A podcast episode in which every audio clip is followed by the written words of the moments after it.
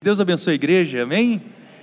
Como é bom poder estar aqui sempre que se oferta uma oportunidade para nós estarmos com os irmãos, é sempre uma alegria muito grande. Então, apesar de toda dificuldade, o coração do pastor aqui está alegre em poder estar aqui nesta noite cultuando com os irmãos e compartilhando algo da parte de Deus. Eu trouxe um abraço apertado, um beijo gostoso de uma pessoa que vocês muito conhecem, que é o pastor Rodrigo, né? Pastor Rodrigo, manda um abraço apertado para aquele povo que eu amo demais. Então está entregue o abraço do pastor. E eu queria pedir que a igreja abrisse a sua Bíblia no Evangelho de Marcos, capítulo de número 2, a partir do verso de número 18.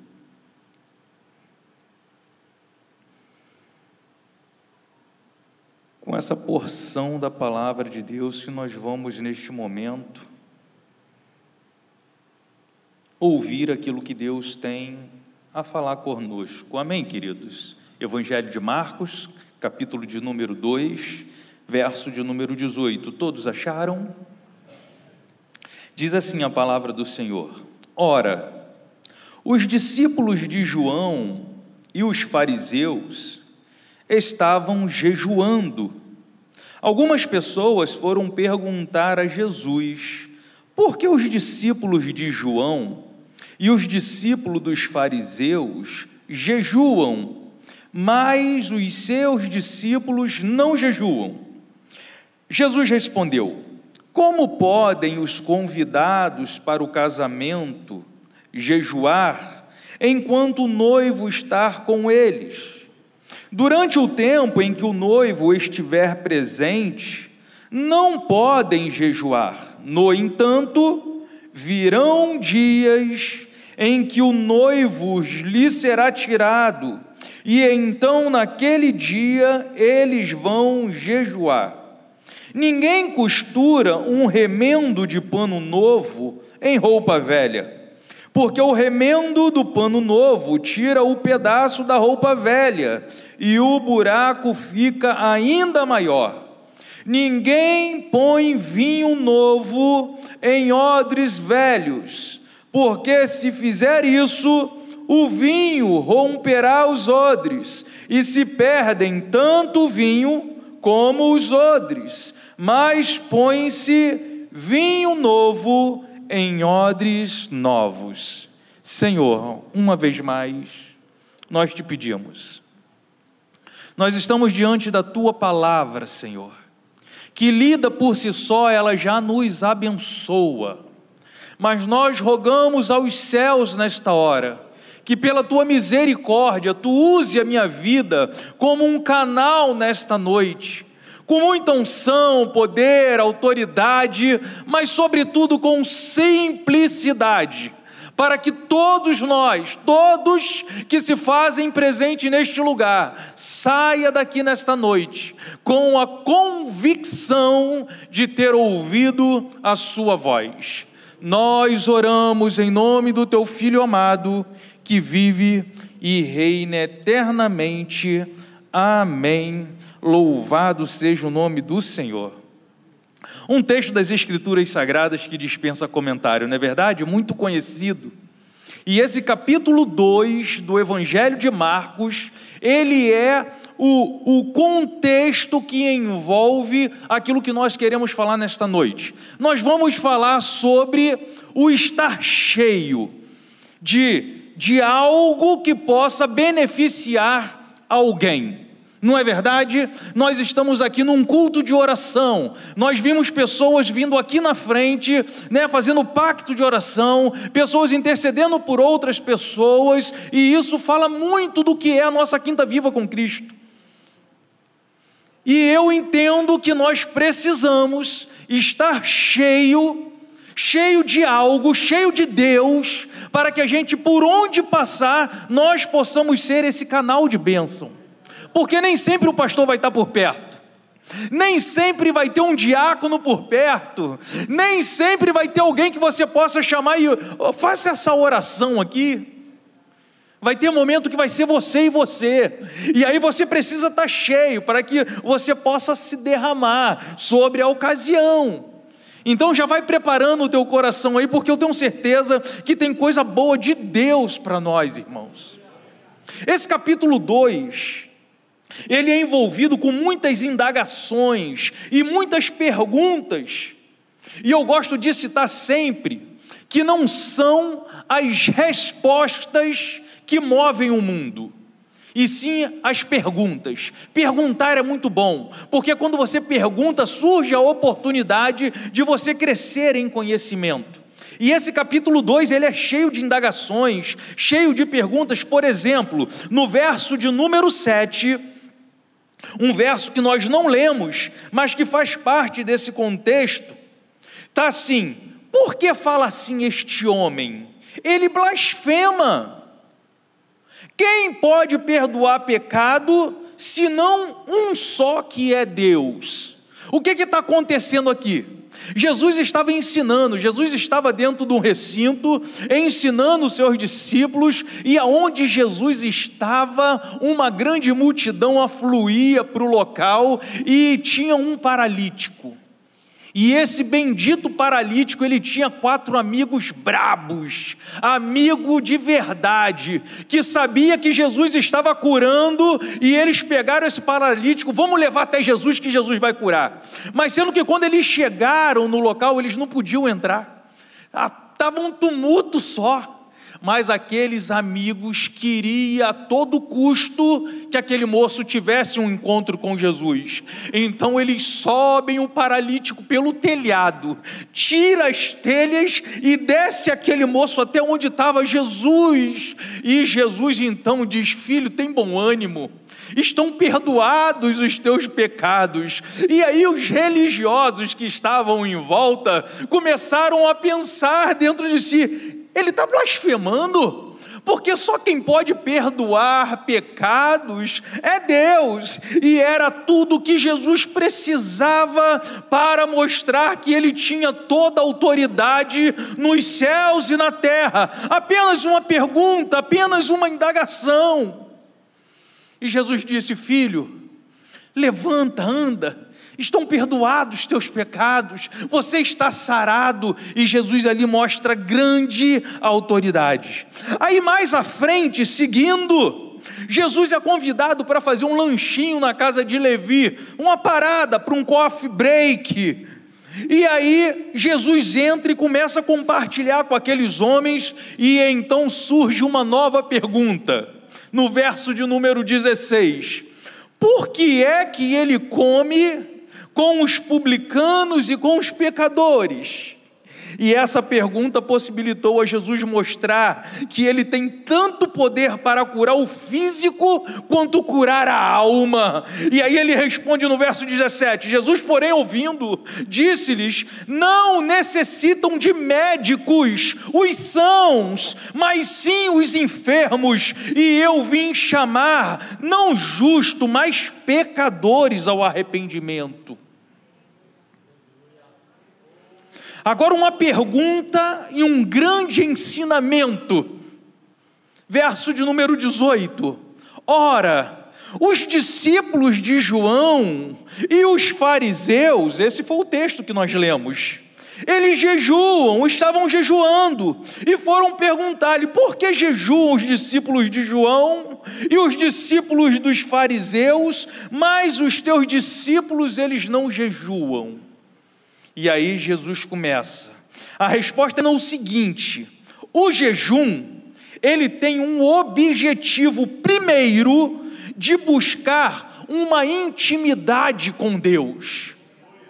O jejum, o objetivo primeiro, nós podemos fazer jejum para obter uma vitória, por causa de uma guerra, por causa de um momento difícil, por causa de uma enfermidade, mas o princípio, o primeiro ato, quando eu começo a jejuar, eu estou dizendo para Deus o seguinte: Senhor, eu quero uma intimidade contigo, eu quero ir num nível mais profundo contigo. E aí no verso 19, respondeu-lhe Jesus: Podem porventura jejuar os convidados às núpcias enquanto está com eles o noivo, enquanto tem consigo o noivo, não podem jejuar. Mas aí ele continua. O complemento a esta resposta, Jesus vai nos ensinar que nós estamos em um tempo hoje, é um tempo que nós precisamos, é necessário jejuar.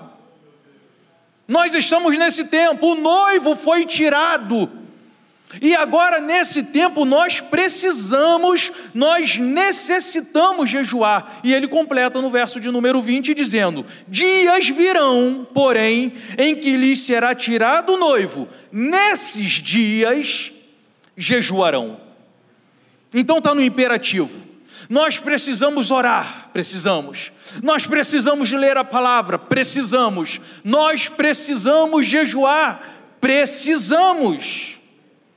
Buscar a Deus através do jejum e a oração é preparar o recipiente para que o vinho novo possa ser depositado, irmãos. Quando eu busco o Senhor, quando eu me deleito na palavra, quando eu me deleito na oração, quando eu começo a jejuar, eu estou preparando o recipiente para que o vinho novo entre.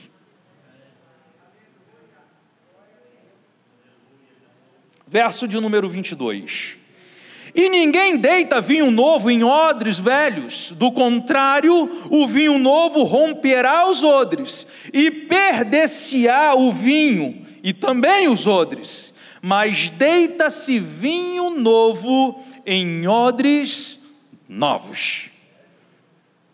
Os odres, nós vamos falar sobre esse, esse recipiente. Os odres são recipientes feitos de pele de animais, geralmente de cabras, e era usado para transportar líquidos, a saber, água, vinho, leite e azeite. Olha que importância tinha esse odre. Carregava líquidos preciosíssimos os odres eram objetos importantes porque transportava coisas importantes. E quando eu estava montando essa mensagem, eu lembrei da história do jumentinho que chegou para a mãe dele e ficou todo feliz: Mãe, hoje me aplaudiram de pé, foi uma festa, eu estou famoso pra caramba. E a mãe dele, para de bobeira, menino. Estava aplaudindo aqueles que estavam em cima de você, que era Jesus. Vocês ele nem conhece. Assim é o odre, filho. Assim é aquilo que tem dentro de nós. Se nós somos alguma coisa, se nós fazemos alguma coisa, é pura graça e misericórdia. Não é por nós, é aquilo que está em nós.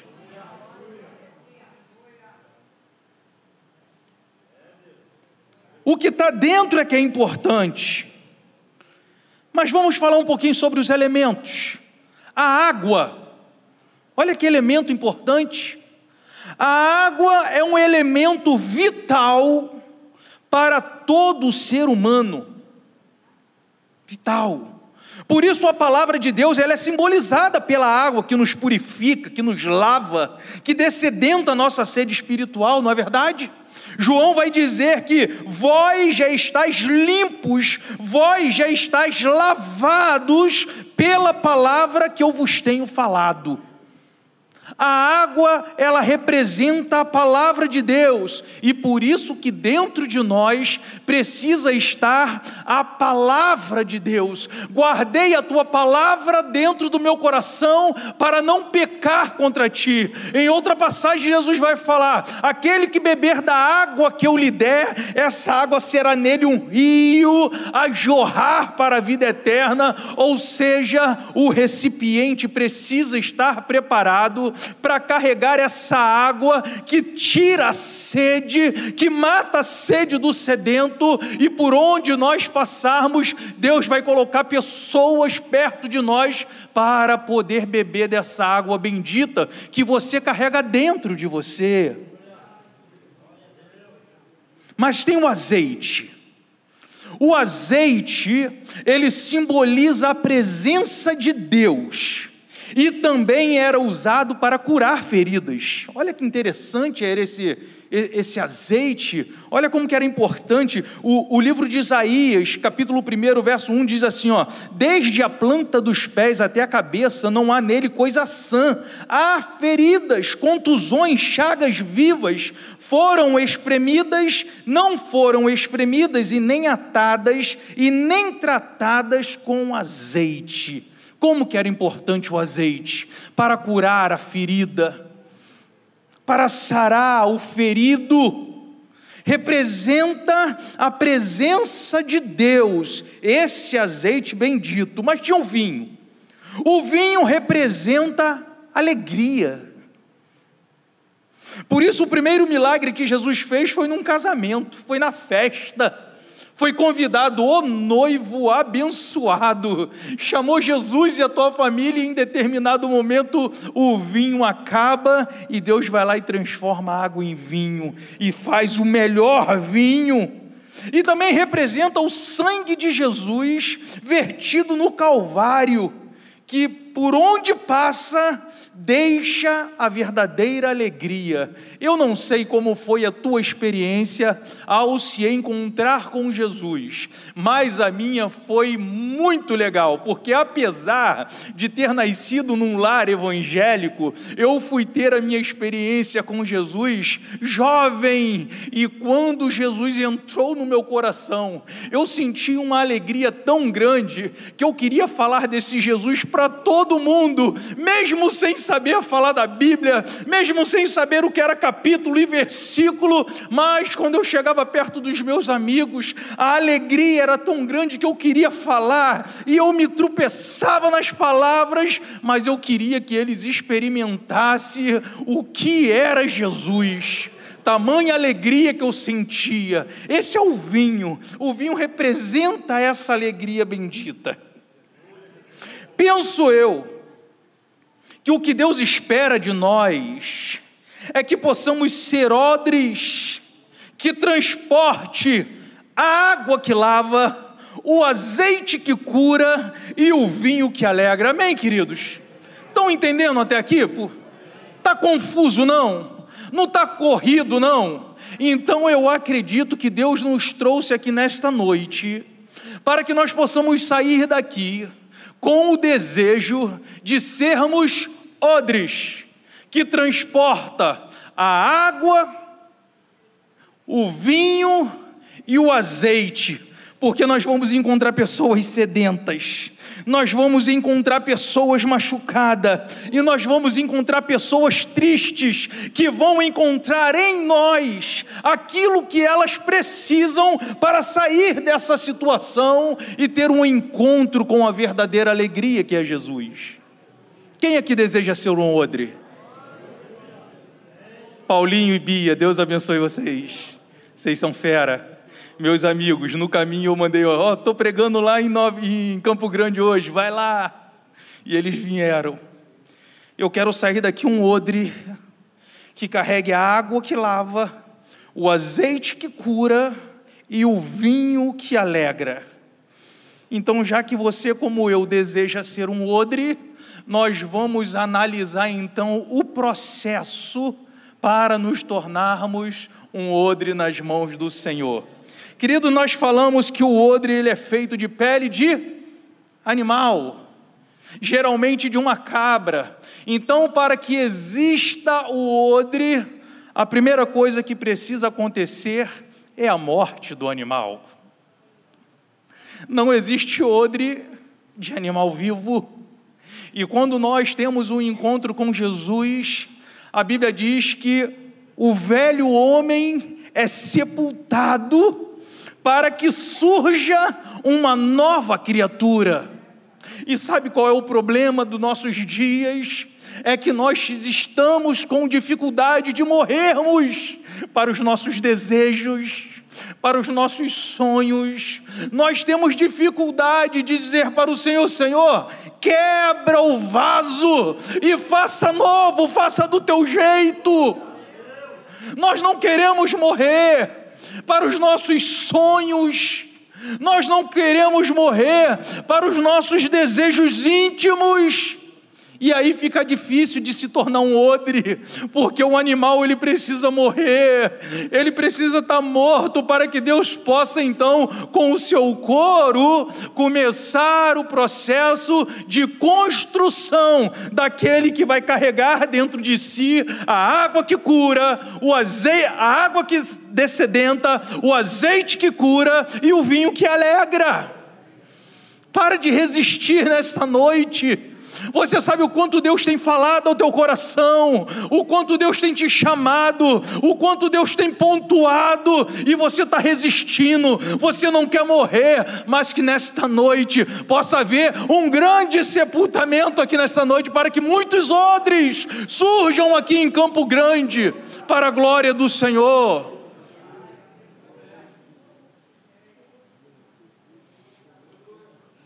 O animal precisa morrer para que o odre seja feito. E a morte precisa ser completa. Tem pessoas que estão morrendo por parte. É. Essa parte aqui eu deixo sepultar, Deus. Não, mas nessa daqui não toca, não. Não, tem que ser completa. A morte tem que ser completa. Tem pessoas que dizem que morreu para o mundo que vivem para Deus, mas que lembra de coisas que aconteceu lá no passado. Tão doente hoje porque não consegue perdoar. Morto não tem ressentimento, irmãos. Morto não tem ressentimento. Ah, mas eu já esqueci, então por que quando toca no assunto dói? É porque morreu por parte. E nós precisamos morrer por inteiro. Deus transforma por inteiro. É corpo, alma e espírito. Permita que Deus hoje cure todos os traumas do passado. Saia daqui hoje totalmente restaurado para a glória de Deus. A morte precisa ser completa. Depois do animal morto, aí começa então o processo de limpeza. Porque agora tira o couro do animal, o animal morreu. Tirou o couro do animal e agora começa-se, inicia-se um processo de limpeza daquele couro. E é assim que o Espírito Santo trabalha conosco, irmãos. Quando nós nos permitimos morrer por completo, ele já inicia o processo agora de limpeza, que nós podemos chamar de processo de santificação. O processo. A palavra de Deus é o alvejante da nossa alma. Verso de número 2, do capítulo 15 de João: limpa para que dê mais fruto ainda. Vós já estáis limpos pela palavra que vos tenho falado. A palavra de Deus não existe processo de santificação se não tiver a palavra de Deus no processo. Nós já passamos do tempo de deixarmos de nos envolver com a palavra. Muitos Vocês que estão aí, queridos, por gentileza, vem para frente um pouquinho, que está acontecendo um processo, possivelmente algum vazamento. Vem para frente vocês. Obrigado, meu querido. Eu pensei que alguém estava jogando alguma coisa para cima ali. Mas na verdade estava vindo é para baixo. Voltamos? Não existe processo de limpeza sem a palavra. A palavra que nos lava, que nos purifica. E nós vivemos um tempo onde a maioria dos crentes estão envolvidos com a palavra, e isso não é o bastante. O que seria o ser envolvido com a palavra? Por exemplo, vir num culto de domingo, vir numa quinta viva com Cristo e ouvir um sermão como esse, por exemplo, é um envolvimento com a palavra. Mas Deus está nos chamando para um comprometimento com a palavra, porque é isso que vai fazer toda a diferença. Doses homeopática da palavra não vai resolver o problema. Mas quando nós mergulhamos, quando nós desejamos, quando nós estudamos, quando nós temos uma vida de devocional séria com Deus, tudo aquilo que é de ruim em nós vai dando espaço para aquilo que é bom de Deus na nossa vida, irmãos. Porque não existe varinha de condom não existe varinha de condom, você não vai chegar hoje aqui nesta noite e vai ouvir uma palavra e vai sair daqui um homem santo, uma mulher santa. Não! Você pode sair salvo. Porque a salvação é instantânea, a salvação é um ato, mas a santificação é um processo que se dá pelo envolvimento com a palavra de Deus. Enquanto nós não nos envolvermos com a palavra de Deus, nós vamos ter dificuldade de largar aquele pecadinho de estimação, aqueles programas que não convém mais que entre dentro do nosso lar com a nossa permissão aquelas conversas que nós sabemos que não agradam o Espírito Santo, aquelas piadas que não cabe mais para aqueles que são lavados e remidos no sangue do Cordeiro. Enquanto nós não nos comprometermos com a palavra, nós não ficaremos libertos dessas ações. Então a gente precisa desse alvejante da alma, que é a palavra de Deus e que é o segundo processo na criação de um odre. Por que, que Deus não me usa? Por que, que eu não tenho uma palavra profética? Por que, que eu não imponho as mãos e os enfermos não são curados? Por que, que Deus não me usa para pregar a palavra? Porque de repente no meio do processo está faltando algo. E Deus só usa quando o odre estiver perfeito. Então morreu, morra por completo. Permita-se entrar nesse processo de limpeza, que é o processo da santificação.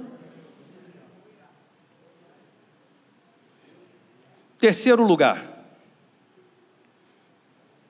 Depois de limpo, inicia-se então o processo da cura do couro, de dessecar o couro. E aí esse couro então vai ser exposto ao sol. Isso vai falar muito das nossas aflições. O fogo por ouro, e às vezes o Senhor nos leva para o deserto, não é para nos matar, é para que a gente possa aprender. O deserto é a escola do Senhor, não é isso que dizia o irmão, irmão Lázaro? O deserto é a escola do Senhor. Então tem esse processo de agora ser exposto ao sol, para que todas as impurezas possam ser arrancadas. Ser exposto ao sol fala das nossas aflições. E o texto de João 16,33 diz: Tenho-vos dito estas coisas, para que em mim tenhais paz. No mundo tereis aflições, tribulações, provações, mas tem de bom ânimo. Eu venci o mundo. Nós estamos do lado daquele que já venceu, irmãos as dificuldades, as aflições, as adversidades não têm poder de fazer com que nós naufraguemos. Não tem. Tudo aquilo que vem contra nós creia, é para o nosso bem, porque a Bíblia diz: todas as coisas cooperam para os bem daqueles que amam a Cristo. Fiquei desempregado, irmãos, eu não sei como, mas isso vai contribuir para o seu bem. Por ele vai abrir uma porta melhor, ou tinha alguém lá que queria te fazer mal, Deus vai te abençoar de uma outra, vai contribuir para o seu bem porque a Bíblia não mente, a Bíblia não se contradiz, por quê? Porque a Bíblia é a palavra de Deus. não tem aflições que façam com que nós venhamos naufragar nesse mar da vida. Quarto lugar, depois desse processo de curação, inicia-se o processo, o couro agora está pronto, está prontinho, está dessecado, sem impureza nenhuma. Para onde eu quero ir? Eu vou para onde Deus quer me levar. Se é para Nova Iguaçu, eu vou para Nova Iguaçu. Se é para São João de Meriti, eu vou para São João de Meriti. Se é para Campo Grande, eu vou para Campo Grande, porque eu vou para onde Deus mandar, irmãos. Porque onde Deus mandar é o lugar certo de estar.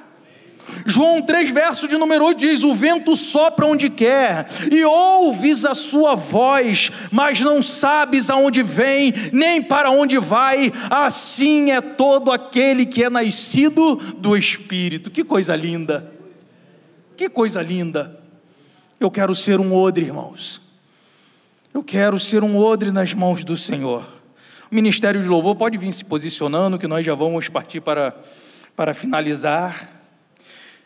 Se alguém, ser alguém responsável para levar cura, alegria e salvação às outras pessoas, vai demandar um processo árduo.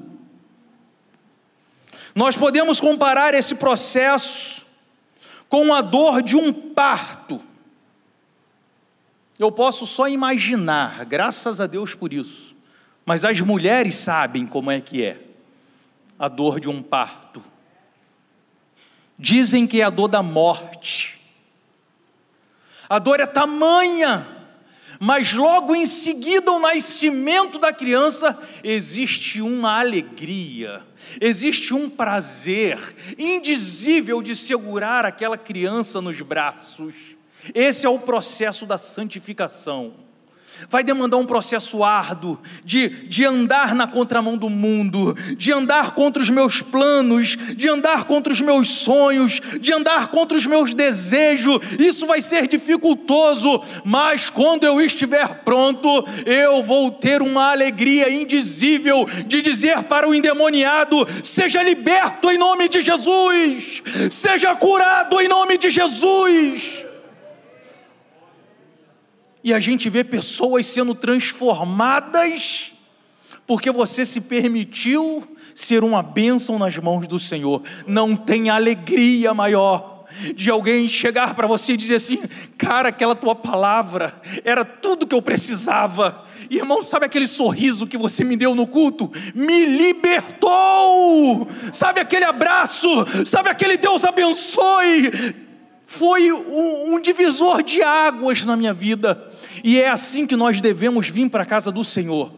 Quando tu sair da casa do Senhor, eu sei que você vem colocar diante do altar as suas petições, mas ore assim, Senhor, me use como um canal de bênção na vida de alguém.